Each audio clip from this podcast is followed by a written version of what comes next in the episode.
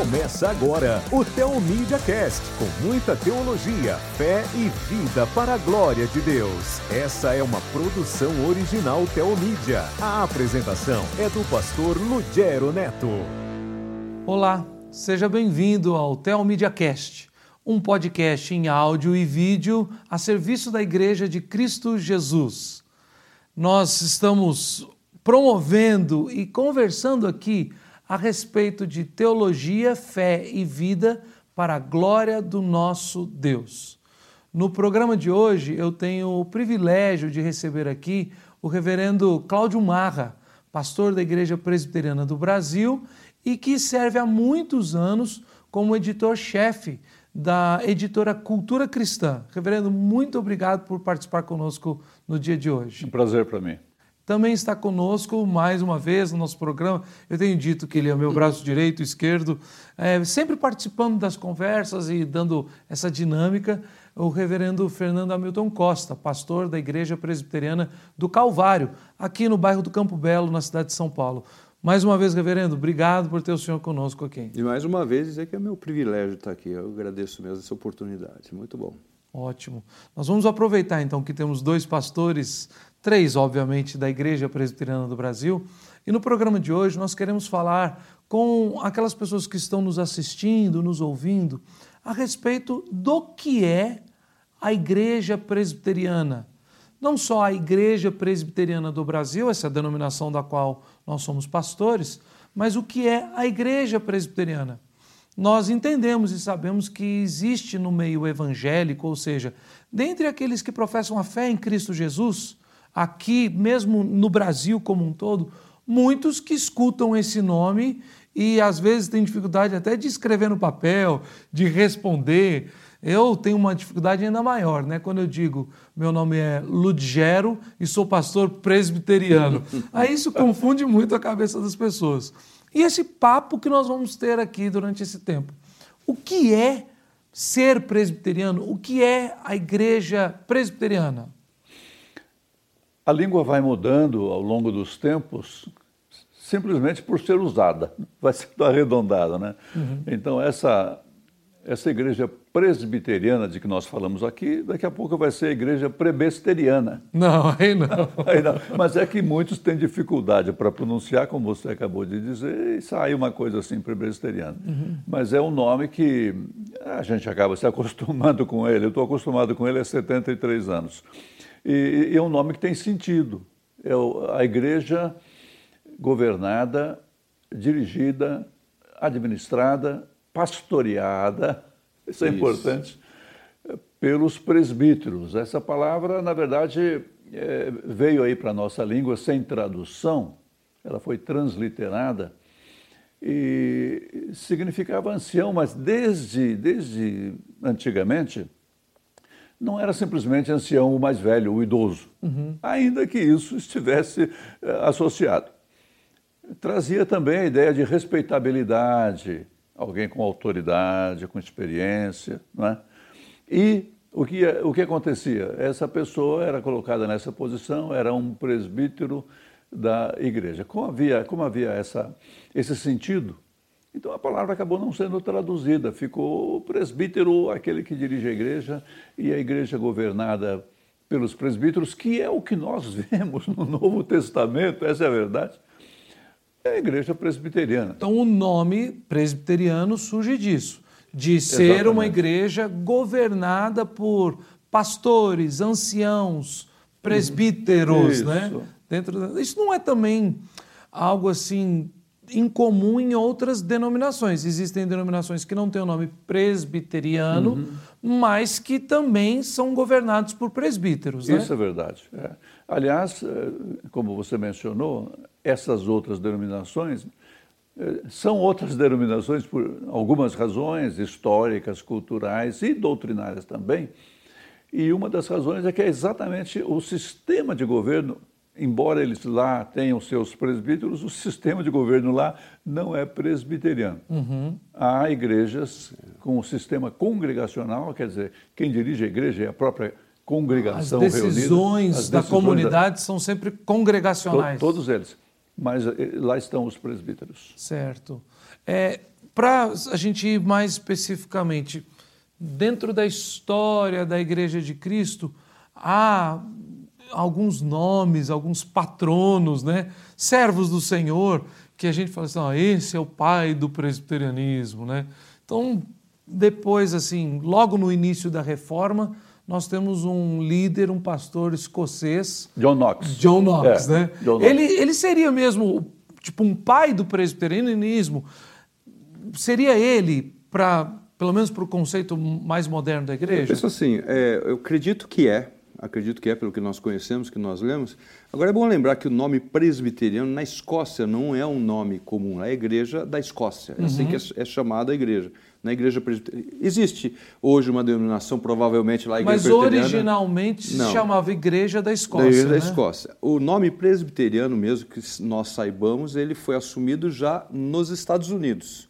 Esse, pelo menos, é a informação que eu tenho mais antiga do uso como nome denominacional dentro dos Estados Unidos. Pensar numa instituição evangélica, Isso. numa denominação com o nome Igreja Presbiteriana, o primeiro registro que nós temos, é. então, pelo menos na nossa memória aqui, é da igreja nos Estados Unidos. Agora eu acho assim que quanto à instituição, Knox era, sabemos muito bem quem é John Knox, se não souberem, a cultura cristã tem livros bons sobre a história do Knox, pode trazer alguma informação sobre, sobre isso, isso. Sobre isso também. Sobre esse assunto também. sobre né? isso não também, tem muitos assunto, livros. Mas eu vejo até assim o sistema presbiteriano muito praticado também, por exemplo, na Holanda. Né? Eu acredito, embora lá a igreja mais conhecida chamada reformada, uhum. mas eu conheci vários pastores holandeses que eles se apresentam, eu sou presbítero fulano de tal. Ele não se apresenta como pastor, Isso. mas eu, eu, sou presbítero fulano de tal. Ah, então, para quem está nos ouvindo, é importante. Então, essa, informação a gente vai juntando e clareando. Uhum. Uhum. Então, dentro da, daquelas igrejas são chamadas igrejas reformadas, uhum. ou as igrejas que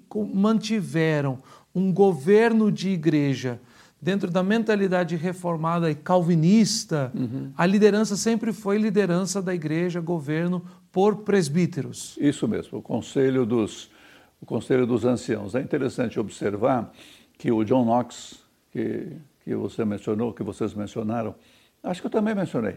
ah, ele foi lá, foi lá para a Escócia, um discípulo de Calvino levou essa, essa ideia, espalhou esse conceito brigou suas brigas, lutou suas lutas lá, é uma história muito interessante.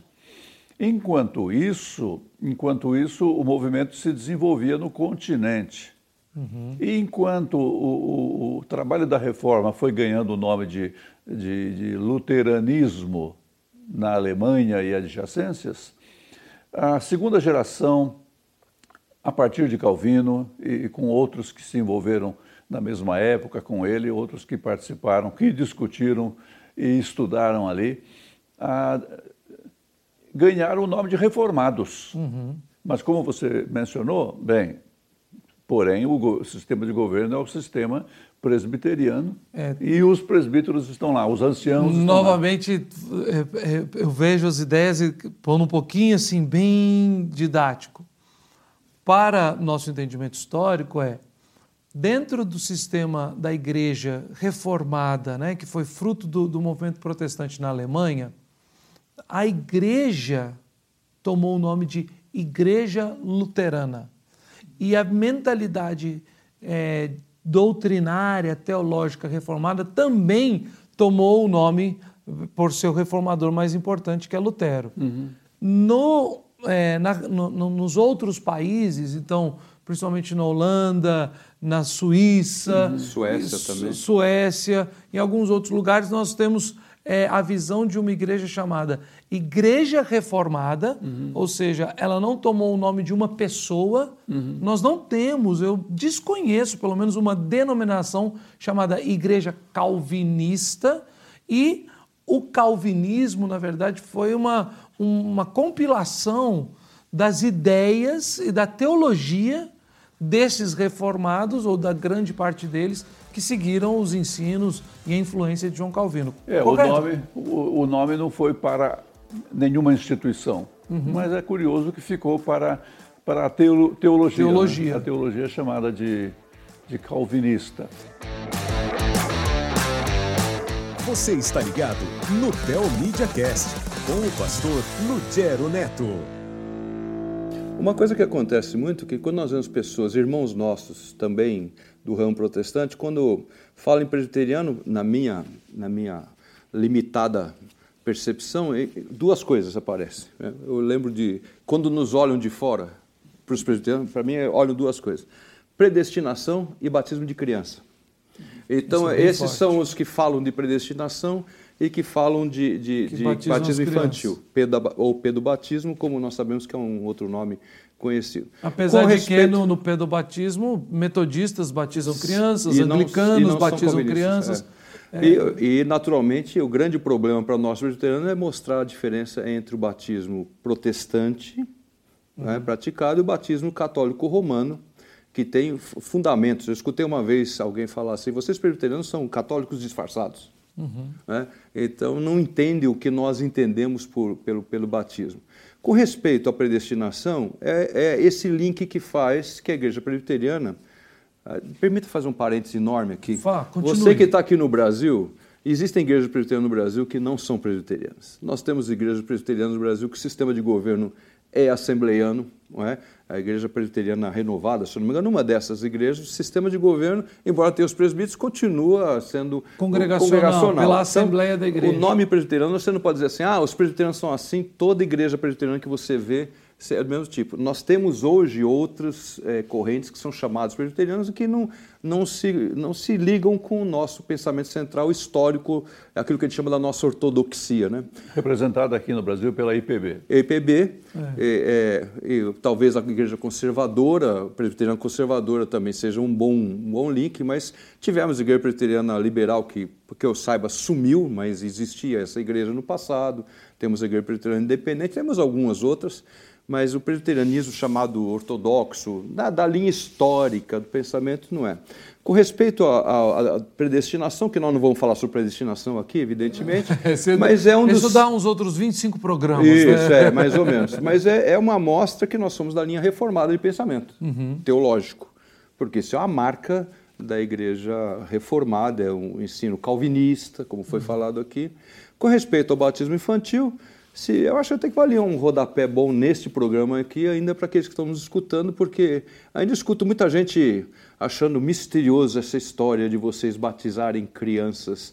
E, e falando sobre o presbiterianismo, é um assunto que eu acho que vale a pena destacar qual a motivação nossa, porque realmente a Igreja Presbiteriana do Brasil ela ensina que é dever de um pai ah. cristão levar seus filhos ao batismo. Boa, boa palavra, boa palavra, Fernando Milton. Muito obrigado. É, eu, eu, sou particularmente atraído por esse assunto porque a, a, ideia de batizar as crianças está, está dentro do assunto que se chama teologia da aliança, teologia do pacto. É a maneira de olhar para toda a escritura. Do começo ao fim, nós temos uma aliança. Que aliança é essa? A aliança que Deus fez com o seu povo. Ele foi comunicando essa aliança ao longo dos tempos. Quando chegou na, na altura de Abraão, ele contou para Abraão, ele chamou Abraão e disse: Olha, eu, eu estou fazendo uma aliança com você. Ele não pediu opinião de Abraão, não foi uma parceria 50-50, não. Foi a aliança de Deus comunicada a Abraão. E Deus informou, Deus informou que seriam incluídos nessa aliança os descendentes de Abraão. Gente, Muito Abraão bem. e Sara, nessa altura, eram velhinhos. Quando eles ouviram falar de descendentes, eles correram fazer o dever de casa, viu? Mas demorou, demorou muito até eles terem o seu, o seu filho, e teve que ser do jeito de Deus, não podia funcionar de outro, de outro modo.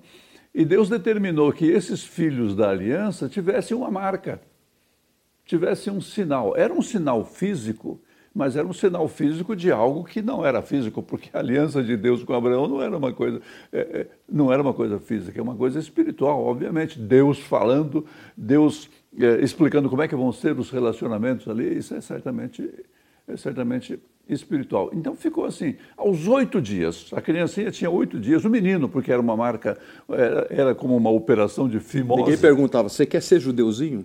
não, ninguém não, é? perguntava. É. E aos, aos que dizem, não, mas ele ainda não cria. Eu não cria, com oito dias você ia querer que ele cresça. Ele não cria e não descria. Não é? Mas não tinha nada a ver com a fé eh, dessa criança tinha a ver com a fé dos seus pais.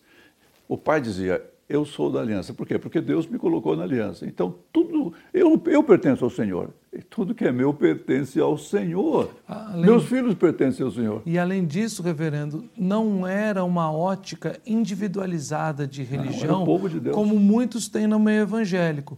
Era a fé do pai e da mãe e a relação deles com, como povo para com Deus. Isso mesmo. Deus sempre fazendo uma aliança com todos. Com todos.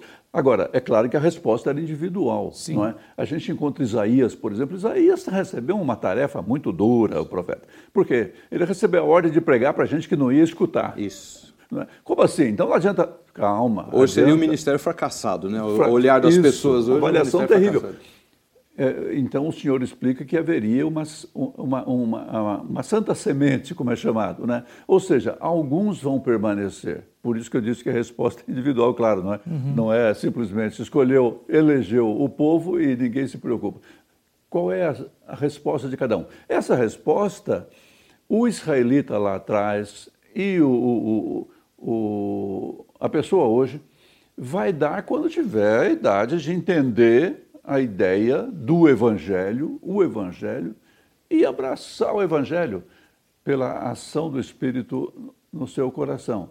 Então, aí, esta pessoa, sendo esse o caso, esta pessoa que lá na sua primeira infância foi batizada, ela vai comparecer diante do, povo de Deus e vai dizer: Essa é a minha fé atendendo ao chamado do profeta que de circuncidai vossos corações. Isso mesmo. O profeta já sabia que tinha gente ali circuncidada fisicamente e que não era circuncidada espiritualmente.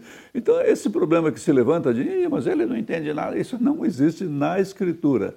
É, é, essa, é, esse é o ensinamento, esse é o respaldo. Então, ou seja, do batismo das crianças. Por que os presbiterianos batizam crianças? Não é por uma questão particular de ter lido um texto literal dizendo assim: batizai vossos filhos no dia tal. Mas é uma interpretação da Bíblia como um todo que nós chamamos de teologia da teologia aliança. Da aliança. Ah, tem muito ensinamento bíblico assim, um, um, que talvez seja até mais importante do que a teologia da, do batismo dos filhos dos crentes é a, é a doutrina da Trindade. Não tem texto na Bíblia que diz que expressa a doutrina da Trindade nos termos em que ela é apresentada em nossa teologia sistemática. Não existe, não é? E, o que, e que não só presbiteriano, né? De todos nós protestantes, qualquer é, um. É, é, a teologia da Trindade, ela não é um debate entre várias denominações. Toda denominação que é fiel às Escrituras, que defende a verdade bíblica, está unânime com a teologia da Trindade. E em que versículo da Bíblia está essa doutrina? Não está. Não, uhum. não está. Mas o ensinamento, o ensinamento bíblico nos conduz, é, de fato, é uma discussão lá dos sim, pais da igreja. Sim. É, é, o, o, ensinamento bíblico nos conduz a uma formulação que é coerente com, com esse conteúdo. Me permite só fazer o resumo. Nós não batizamos crianças para salvá-las, porque essa é a diferença crucial entre o batismo infantil. Na igreja presbiteriana, naqueles que aceitam o, o batismo na igreja né? reformada, e entre, a, por exemplo, o pensamento romano, que se uma criança morrer sem batismo, ela é pagã. Então nós não cremos isto. Exatamente. E isso nós às vezes precisamos repetir aos nossos irmãos queridos protestantes também, porque ainda tem uma visão de que nós batizamos crianças como no sistema católico apostólico romano, para torná-las cristãs. Né? E Não é nisso é está pautada a, a nossa, o nosso argumento e afirmação de que nosso batismo não é o mesmo batismo da Igreja Sim, Católica é, é, Romana. Nós não rebatizamos. Ou seja, né? nós não rebatizamos. Nós batizamos. Nós batizamos. Isso. Né? Essa é uma afirmação. E aí, de repente, a pessoa que está nos ouvindo, né, Reverendo Cláudio, ela, ela, ela vai dizer assim, que coisa dura. Olha, não é uma questão de simplesmente ser duro pela dureza, mas é um movimento protestante. Uhum. Esses dias o reverendo Fernando, é, eu estou hospedado lá com ele, e a casa dele está passando por uma reforma. tem barulho, tem sujeira, o, o pedreiro está quebrando as coisas. Mas não está voltando às origens, está fazendo uma coisa nova. É, é uma reforma diferente. Exatamente. é muito bom.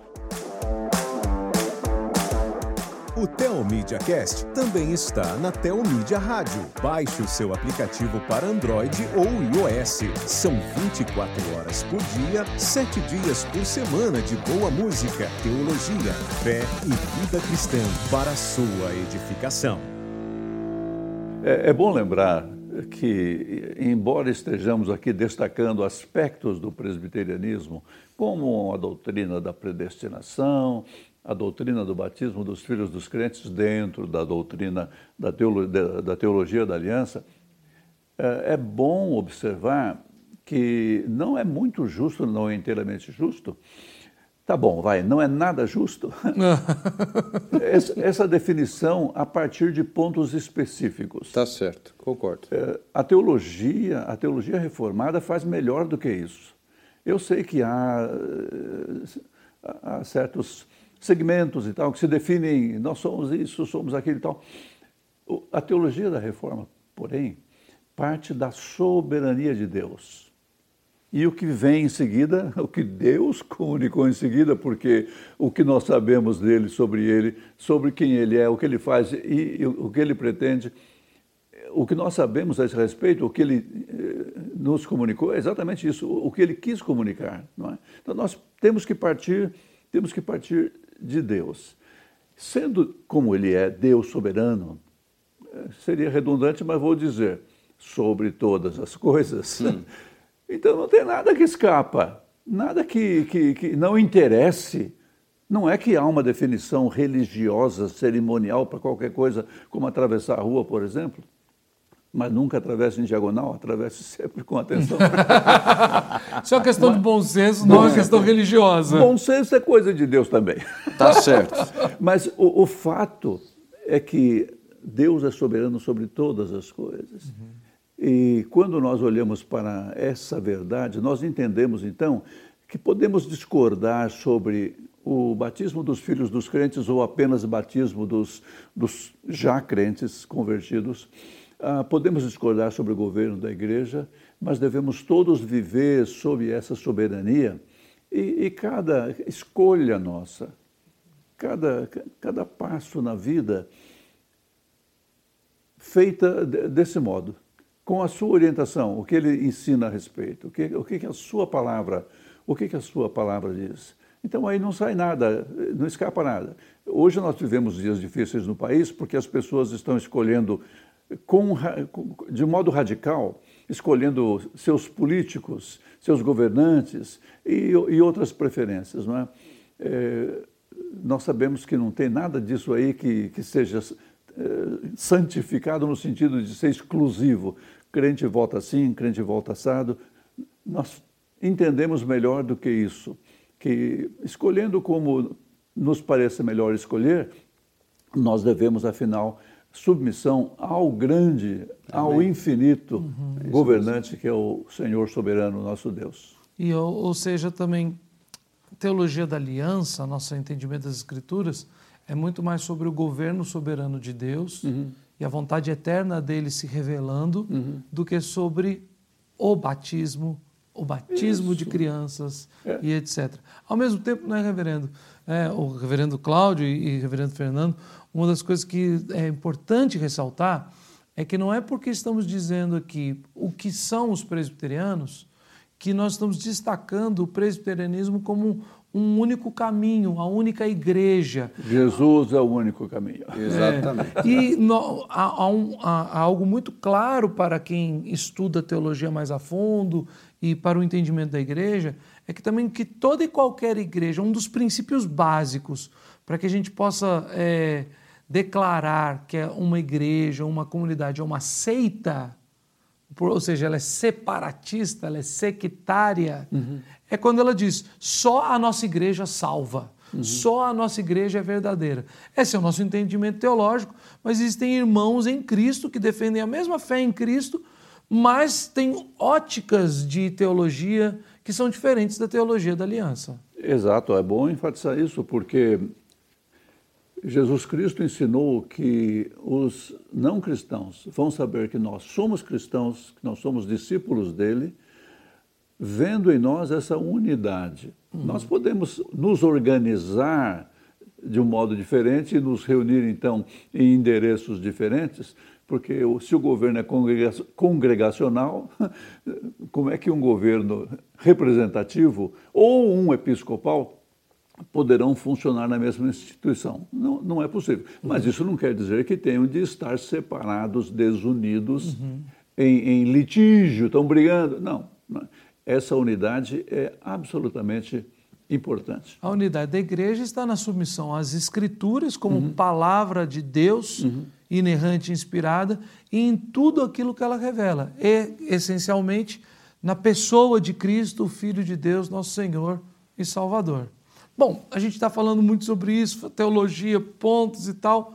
E a igreja presbiteriana no Brasil? A gente já falou um pouco sobre os reformados, a Europa, sobre, né, o senhor falou sobre a reforma de Knox né, na Escócia, aí depois o senhor falou sobre o continente, que é o continente europeu, né? Uhum. Falamos que o nome presbiteriano se tornou o nome presbiteriano, o uso desse nome para definir a igreja, muito provavelmente né, se iniciou mesmo nos Estados Unidos.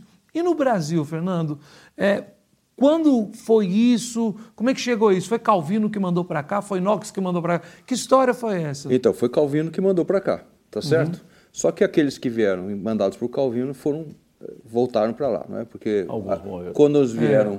os franceses para cá, foi pedido pelo almirante que vinha conduzindo que fossem encaminhados alguns alguns líderes calvinistas junto, né, vieram, mas isso é uma outra história. Então Mas, não era chamado presbiteriano. Ou seja, a igreja presbiteriana, é. quando começou no Brasil, antes de começar, alguns missionários estiveram aqui. calvinistas reformados já tinham chegado ao Brasil, na mas chamada, foram... no chamada invasão francesa, uhum. ou, não era Brasil, uhum. era uma colônia, etc. Essa é uma discussão histórica, não vamos entrar nisso, mas vieram aqui, inclusive a primeira confissão de fé, e aí me desculpe, o reverendo Cláudio pode até me corrigir, que eu conheça, a primeira confissão de fé das Américas e provavelmente a primeira confissão de fé, porque eu não sei se Melanchthon já tinha escrito alguma coisa, claro que tinha as institutas, mas a confissão de fé foi feita na Baía da Guanabara pelos calvinistas. É, é mais ou menos isto uhum. que a, a confirmar historicamente. Alguns foram mortos, foram mortos, outros, outros foram expulsos, expulsos escaparam né? da morte. Escaparam. Um escapou para o continente e depois foi enforcado como um herege, uhum. né? isso é um outro aspecto histórico, mas então, estamos lá. Os calvinistas franceses, calvinistas, esses depois, outros, depois outros calvinistas, junto com os holandeses uhum. também, no Brasil. Quando mas os holandeses nada... tomaram principalmente aquele território do Nordeste, ali, região de Recife isso. e adjacências. É, né? vai até São Luís, tem vários é. lugares que tem os calvinistas. Agora, depois, saíram também, foram expulsos, os, igualmente os, os, os suíços, os desculpe, os holandeses e os franceses. Aí nós temos então finalmente aquilo que é chamado de presbiterianismo, que chega com o missionário Ashbel Green Simonton. A data que nós temos oficial para a chegada dele, não do começo da primeira igreja, mas a chegada é 12 de agosto de 1859, né? isso está bem na nossa memória, não tem como nós esquecermos isso. Veio, foi acolhido por um pastor congregacional, reverendo Calley, foi falado aqui num dos programas sobre Salmos Hinos. Salmos Hinos originalmente é pertencente à Igreja Evangélica Fluminense, que é a igreja do reverendo Calley.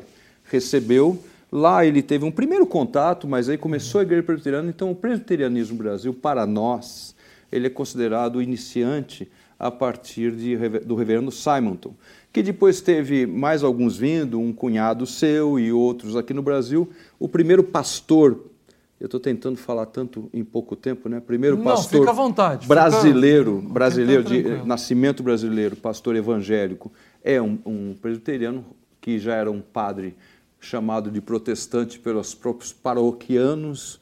Quando chega o missionário na região de Brotas, no interior de São Paulo, encontram, é, ele fala que é protestante, fala, ah, nós temos um padre protestante aqui, aí eles vão na casa do padre, e o padre que era padre ainda então, ele vê que aquilo é o seu pensamento, está de acordo com o seu pensamento, se torna pastor presbiteriano, reverendo José Manuel da Conceição, né?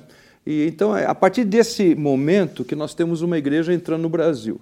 Já existia igreja protestante entre os colonos ingleses, os que vieram, havia alguma igreja local, essa igreja do Reverendo Cali, mas a primeira igreja que se difunde no Brasil, isso é um motivo de grande alegria para nós, é a igreja presbiteriana, porque chega no Rio, já vem para São Paulo, segunda igreja, vai para Brotas, né, interior aqui de São Paulo, e vai se expandindo. Chegou outros missionários presbiterianos no Nordeste de uma outra missão americana uhum. e se espalha por lá e assim vai.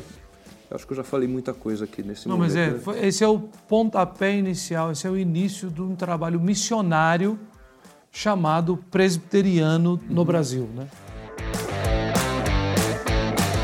Você está ligado no Tel Media Cast. Siga-nos no YouTube, Instagram, Facebook e Twitter. Exatamente.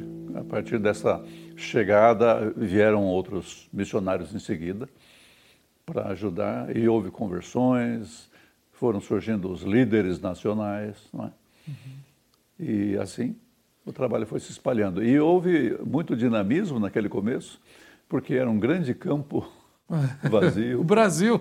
Não tinha ninguém saindo por aí pregando o evangelho naquele tempo. Uhum. Foram chegando outras denominações e aí o trabalho ficou mais dinâmico ainda. Uhum. E havia um pensamento dos protestantes, isso é da, do, da nossa da, da, reforma mesmo, isso é de uma maneira geral da reforma, não só do calvinismo, mas da maneira geral da reforma, mas especialmente nosso, né, da, dos reformados calvinistas, então, onde havia uma igreja, havia uma escola, porque se entendia que tinha que ensinar o povo a aprender a ler, para poder ler nas escrituras, aprender nas escrituras por si próprio. Uhum. Há um parecer do IBGE, acho que é lá da década de 60, um comentário de alguém que fez pesquisa naquela ocasião, de que a maior parte da alfabetização de crianças era feita entre os protestantes, porque eles se obrigam, quando batizam seus filhos, a ensinar os filhos a ler para adquirir a conhecimento. É. Há uma explicação numa nota de rodapé do IBGE, acho que é década de 60, essas, uma coisa assim. sobre muitas isso. e muitas dessas escolas, desse, é, dessa iniciativa de ter escolas dentro de igrejas, né? Na verdade, muitas delas se tornaram grandes escolas, grandes educandários uhum. e até a, a, hoje muito conhecida na cidade de São Paulo, a Universidade Presbiteriana Mackenzie. Gammon no, né? no, no, em Minas o Gerais. Instituto Gammon em Lavras, Minas Goiás, Gerais. E assim vai para frente. Tem o Agnes lá em Recife. Agnes. Em Garanhuns, Garanhuns. também tem o 15. 15 de novembro. Então, assim, são grandes instituições, mas que começaram com o trabalho de, às vezes, um pastor, Isso, um missionário, uma pequena igreja Isso. e uma escolinha dentro da igreja. É, essa herança, importante herança eh, deixada, é, começamos dizendo, deixada pelos presbiterianos, mas devemos continuar deixando, é, deixada pelos evangélicos, porque isso continuou e se ampliou com outras denominações. Essa herança tem esse, esse lado aí das instituições que estão espalhadas pelo país, e são tantas, é? uhum. começando com a, a, a, grande Universidade Mackenzie. Mas há um outro lado, uma outra marca, que está na própria população brasileira. Eu li, anos atrás, eu li na revista Veja um, um estudo, uma pesquisa, que afirma que a, a alfabetização é muito maior e é melhor, e foi melhor feita entre os evangélicos. Porque a nossa população, nós sabemos, aqui nós temos no país analfabetos, analfabetos funcionais. Não? Funcionais, Isso. não é? Isso é comum, é lamentavelmente comum. Esse problema é muito menor entre os evangélicos e nós estamos mencionando os presbiterianos, particularmente entre os presbiterianos, por causa dessa preocupação lá de trás, a preocupação com a educação. Aprender a ler a Bíblia. Nós aprendemos a ler a Bíblia, os que, os que cresceram nesse, nessa cultura, né, uhum. aprenderam a ler a Bíblia na infância ainda. Né? Antes de ler outras coisas, já estava lendo a Bíblia. E olha, ler João Ferreira de Almeida é bom. é, é, ler bom português. Né? Isso, tá, a qualidade da fala, a qualidade da escrita também se notam, obviamente, em quem teve um treinamento assim, com textos tão elevados. E o treinamento da leitura, que começa com a leitura da Bíblia, e o treinamento também da fala e, e, e da audição. Porque ouvimos, desde pequenos, ouvimos discursos proferidos, eh, discursos de melhor qualidade. Uhum. E, e, outros textos que lemos, né?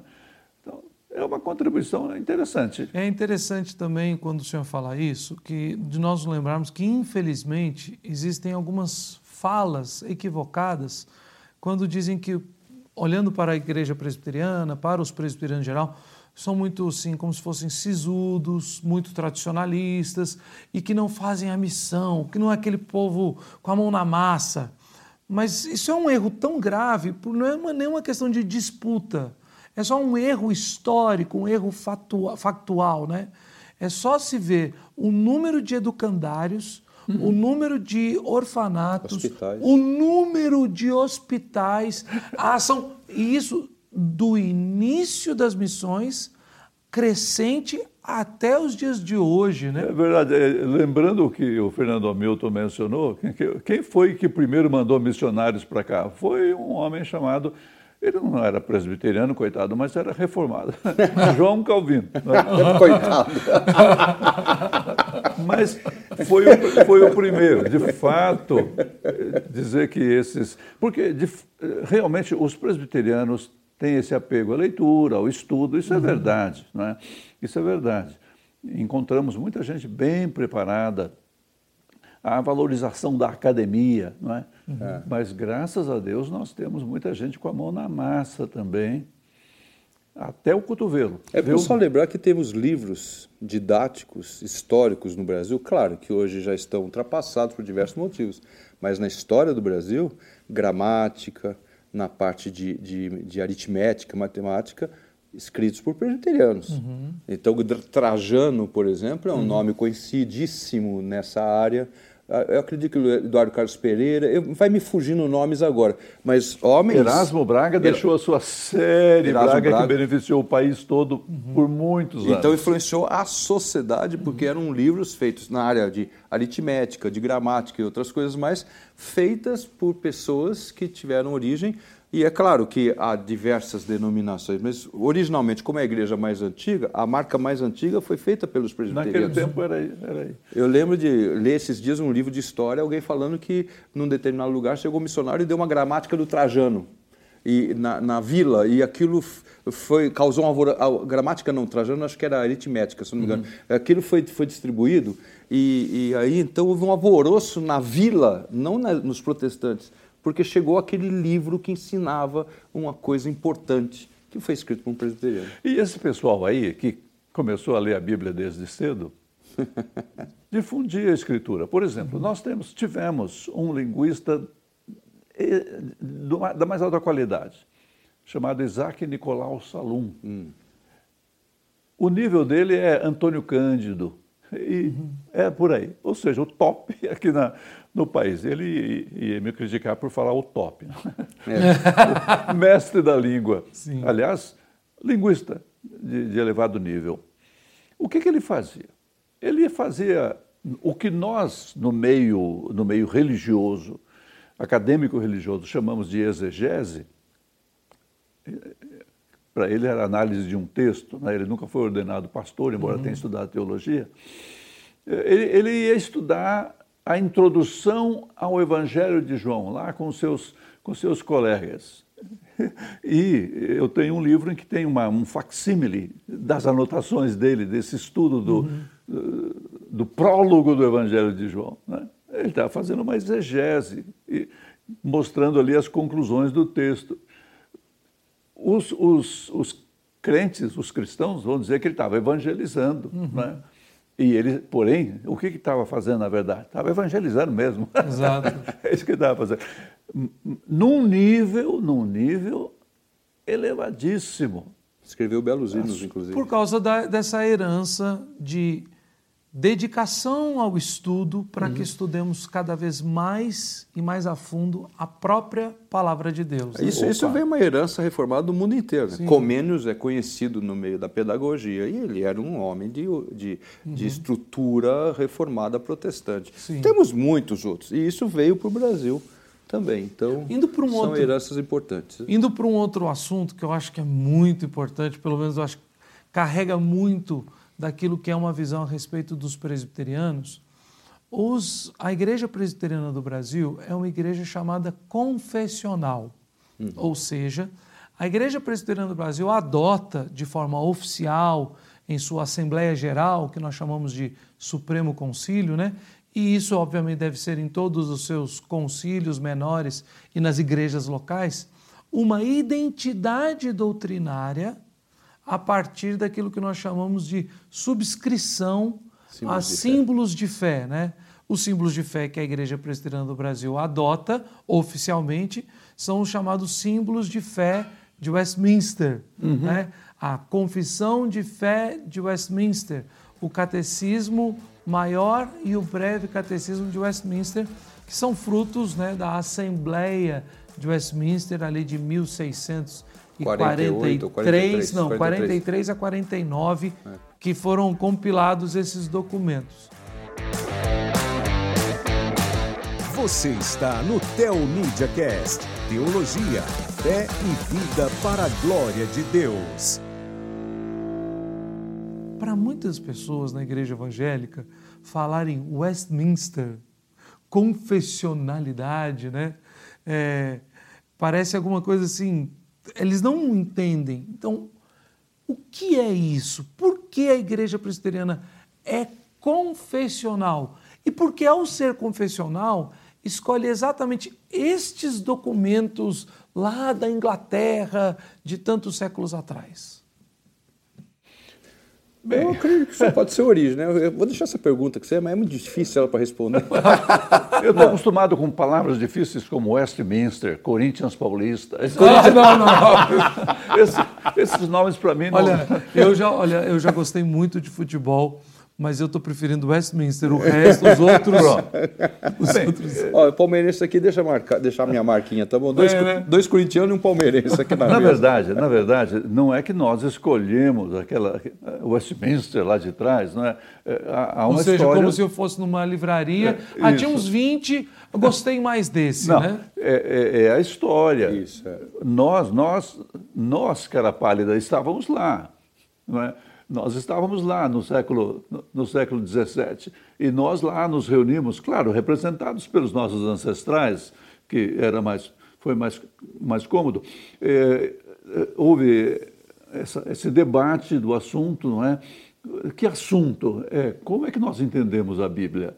Todos aceitam a Bíblia, a Igreja da Inglaterra aceitava a Bíblia, a Igreja Católica afirma aceitar a Escritura, mas como é que nós a lemos? Não é? Então vamos pôr isso por escrito. E veio essa ideia, uma coisa que estava surgindo, não surgiu ali, mas estava mais forte ali, é a ideia de, de sistematizar a doutrina. Uhum. Alguns séculos atrás aí não tinha doutrina sistematizada. Até porque, é, reverendo, no, em um dos documentos mais antigos, o breve catecismo, uhum. na língua inglesa, é escrito Short Catechism, for the people of lesser mind. Uhum. E parece pejorativo, ou seja, para pessoas de uma mente menor. menor, menor mas não é, é o, o, tom é esse. Para pessoas que não têm um estudo acadêmico teológico uhum. tão profundo, ou seja, para o povo. Para ensinar. Para que o povo pudesse ler e entender. Isso. Então houve essa sistematização da, da, da doutrina cristã, não é? Eh, a gente encontra essa sistematização antes nas institutas de Calvino, por exemplo, né? e o, o, o, Melanchthon fez... 90 e alguma coisa, os pontos. Eu né? falei certo o nome do... do Melanchthon? Me, Melanchthon. É Melanchthon fez isso do lado lá do, do, do Lutero, essa sistematização. Isso começou a surgir, né? Isso no século XVI começou a surgir. No século XVII, esses reformados lá da, da Escócia por ocasião da, daquele naquele momento em que o, o parlamento assumiu o, o, controle ali do, do, do, processo, eles se reuniram e redigiram então o que, que eles queriam ensinar ao povo. O, o, breve catecismo era para os que sabiam menos. Né? Hoje em dia o pessoal lê o breve catecismo e não Já não entende, né? É, não, não, entende. Mas a, a, a, coisa saiu dali. Agora, o que eu quero enfatizar, é, depois, historicamente, os presbiterianos vieram se mantendo uh, fiéis, digamos, a, a, essa sistematização. Afinal, é o que caracteriza, caracterizava o movimento desde o começo, né? foram se mantendo fiéis, mais ou menos fiéis e tal. A coisa chegou até nós e a, a decisão que a Igreja Presbiteriana do Brasil tomou foi de adotar esses documentos como seus símbolos de fé. Isso significa é o jeito como entendemos a escritura. Agora, eu acho, eu gosto de ponderar é, positivamente ou negativamente a questão da, da, da confessionalidade é, às vezes é mal colocada. Positivamente porque nós dizemos somos confessionais, estamos falando dos símbolos de Westminster. Uhum. Ou então negativamente, alguém aponta o dedo para nós e diz: Ah, vocês são Você confessionais, é um vocês não precisam nem estudar a Bíblia porque é só abrir a confissão e ver lá. O... É, é, um julgamento equivocado, até mesmo de irmãos evangélicos que, novamente, como na história do batismo, é, querem nos fora, né? comparar né? historicamente com o catolicismo romano como que se ser confessional e adotar símbolos de fé é colocar a tradição acima, acima. das escrituras. Para começar, o que significa tradição já é uma discussão, uma discussão à parte. Outra observação que me parece importante agora é que esse, esse jeito do protestante, do, do, do crente brasileiro, achar que tudo que é católico está errado, então comparar com a Igreja Católica é negativo. Por quê? Eles aceitam a doutrina da Trindade, eles aceitam os símbolos de, de o, as decisões de Nicéia, né, o credo apostólico. Isso, não, isso, significa, não é porque é católico que está errado, não é? e muitas vezes não é porque é evangélico que está certo. Exatamente. A gente devia olhar para a escritura, minha gente, viu? Para a escritura. Sim. É aí, aí que a coisa fica interessante. É aí que tem que ser. Interessante é fraco. É aí que tem que ser, porque a escritura é a nossa única regra de fé e de prática. Mas então, e as confissões? Bom, como dissemos, lá no século XVII, os, os crentes ali da, da Escócia e da Inglaterra redigiram aquilo que era o entendimento deles do ensinamento bíblico, o conteúdo da fé cristã. Uhum. E nós abraçamos aquele mesmo, aquela mesma expressão. É? E será que podemos criticar ou ser criticados porque o que aquilo em que cremos está escrito ali daquele modo?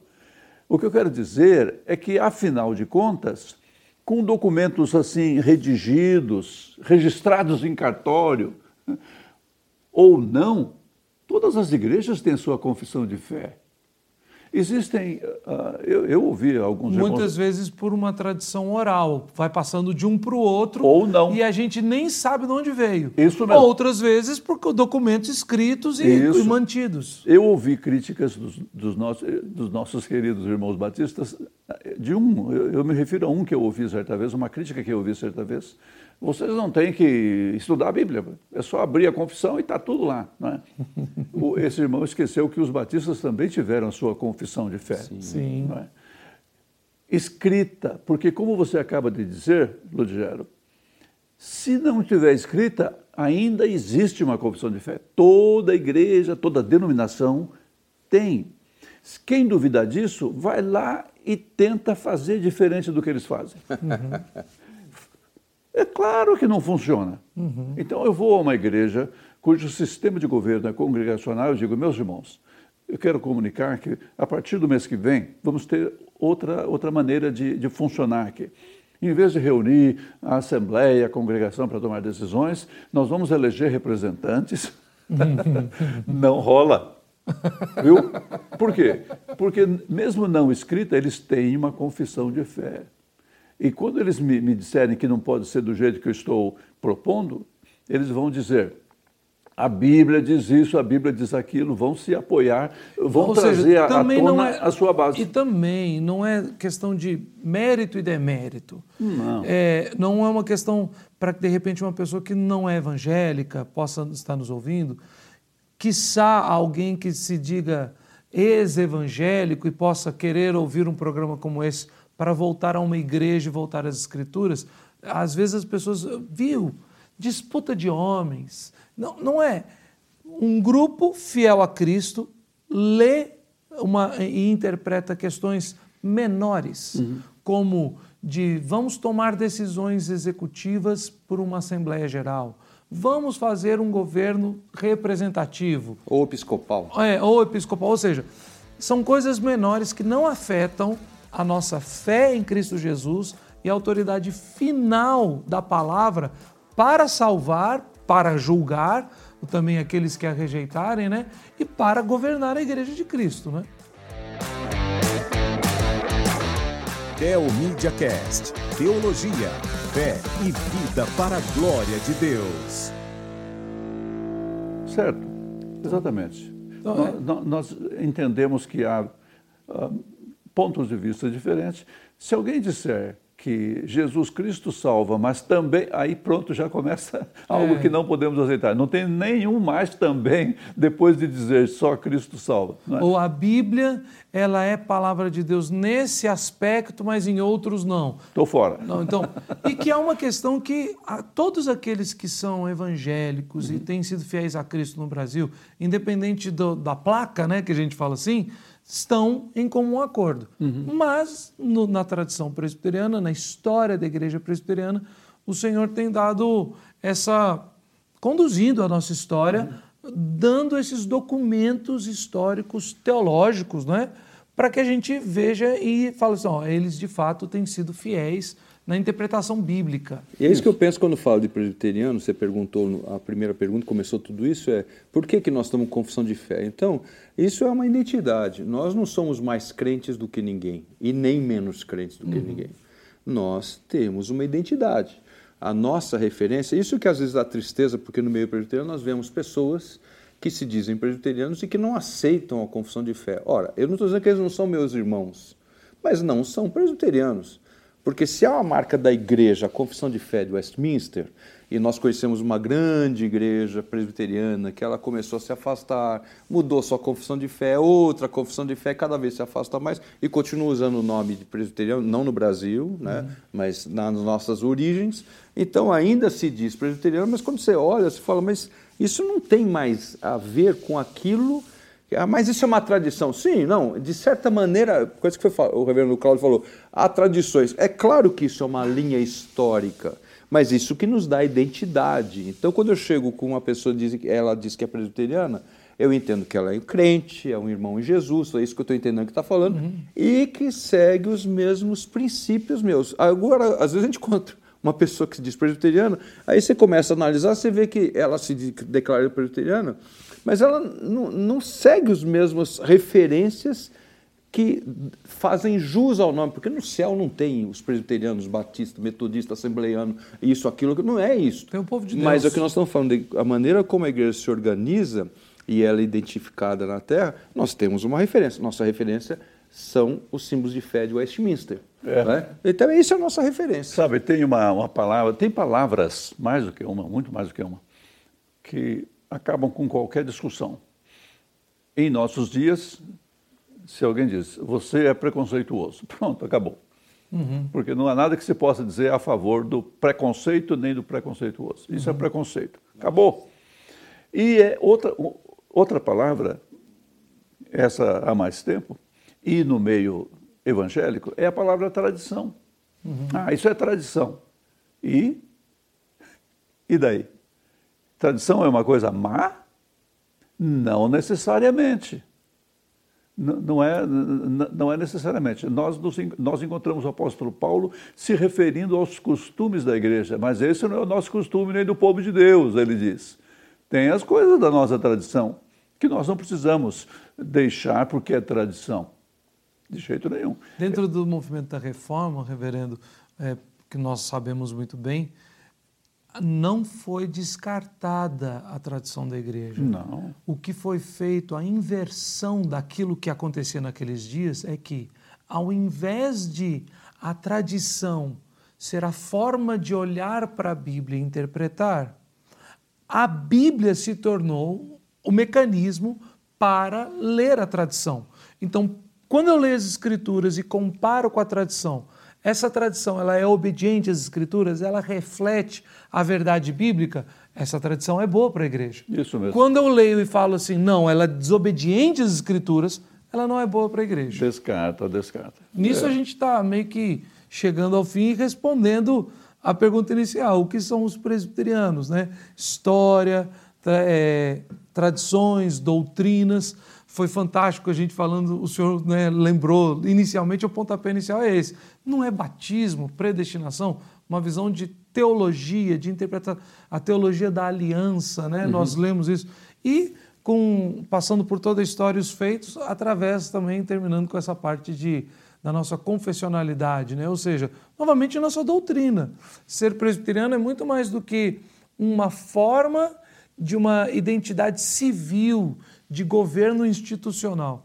Tem a ver com a nossa visão doutrinária do início ao fim. Um, só uma coisinha para dizer: se, se você que está nos escutando não conhece, ah, os símbolos de fé de Westminster estão na internet. Se você quiser ter o bom costume de ter em sua mão um material é, é, editado, então você pode adquirir, a, a, Cultura Cristã tem esse, este material, e você vai ver a introdução assinada por uma pessoa muito interessante. A explicação introdutória, um certo reverendo Cláudio Marra. Está escrito lá na, na introduçãozinha. Eu, eu, eu, eu, eu redigi a introdução. Mas... E... A introdução, por favor. Ele não estava em Westminster em 1643. Representado apenas pelos Ele acabou de dizer que estava. ancestrais. E a né? frase dele foi fantástica, né? Ele falou assim: foi pelos mais nossos... cômodo estar representado pelos é, ancestrais. Ia, ia até lá. Agora, quem, quem se der ao trabalho, e vai ter prazer também, de estudar esses documentos, a Confissão de Fé de Westminster, os Catecismo Maior e Breve, vai o tempo todo estar sendo remetido à Escritura. Isso. De duas maneiras. Primeiro, porque a própria confissão de fé apresenta a Escritura uhum. e, e, e, discute a Escritura. O que a Escritura diz sobre a Escritura? E aí, a segunda parte é essa o tempo todo. Né? Nós estudamos esses documentos e conferimos na Bíblia. Como aqueles crentes lá de, de Bereia, mencionados pelo pelo apóstolo Paulo, eles ouviram o apóstolo Paulo, gente, não ouviram um de nós aqui, não, nenhum ilustre pastor de nossa época, de, de sua época, senão o apóstolo Paulo. O que, que o apóstolo Paulo disse para eles? Disse para eles que o Messias que eles estavam esperando era Jesus, que cresceu em Nazaré, Jesus que nasceu em Belém e cresceu em Nazaré. O Messias chegou, o apóstolo disse para eles. Estão esperando o Messias? Ele já veio. Sabe o que, que eles fizeram? Eles foram à Escritura para ver se é isso mesmo, foram conferir. Então é assim que nós fazemos, não é? Nós temos um documento que define essa identidade, mas a gente nunca deixa de conferir na Escritura. Primeiro, a Escritura. E para ser base de fé, só a Escritura. Amém, amém. Olha, eu agradeço muito a participação de vocês dois. Tem, com certeza, foi um programa gostoso de participar e tenho certeza que todos que estão nos ouvindo e nos assistindo também foram extremamente edificados. Reverendo Cláudio, muito obrigado por ter vindo aqui nesse programa. Um prazer. Reverendo Fernando, mais uma vez, muito obrigado por estar aqui conosco. Obrigado. Prazer eu, é meu. E eu quero, obviamente, agradecer a você que participou conosco durante mais esse programa, né? É, se você quer continuar assistindo os nossos programas, ouvindo semanalmente esse podcast, o Tel MediaCast, é colocado nas principais plataformas de streaming, né? Os aplicativos mais comuns para música e podcast, lá está. Digita, procura Tel MediaCast. Se você está nos ouvindo e quer ver esse programa, quer assistir este programa e todos os outros programas que temos feito semanalmente, baixe o nosso aplicativo, o Telmídia. Lá, além do Telmídia Cast, muitos outros programas, palestras, pregações, filmes, desenhos, todos eles servindo essa visão de teologia, fé e vida para a glória do nosso Deus.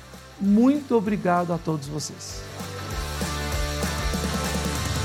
Você acabou de ouvir o Teomídia Cast com o pastor Lugero Neto. Assista o melhor desse podcast com imagem no nosso canal do YouTube e na íntegra na plataforma de vídeos Teomídia. Lá você também assiste filmes, séries, documentários. Também tem palestras, cursos e clipes de música. E para os pequeninos tem a área Kids com animações e filmes infantis. Assine agora mesmo e faça uma degustação de 15 dias totalmente gratuita. O endereço é telmedia.org. Repito, telmedia.org. Até a próxima semana.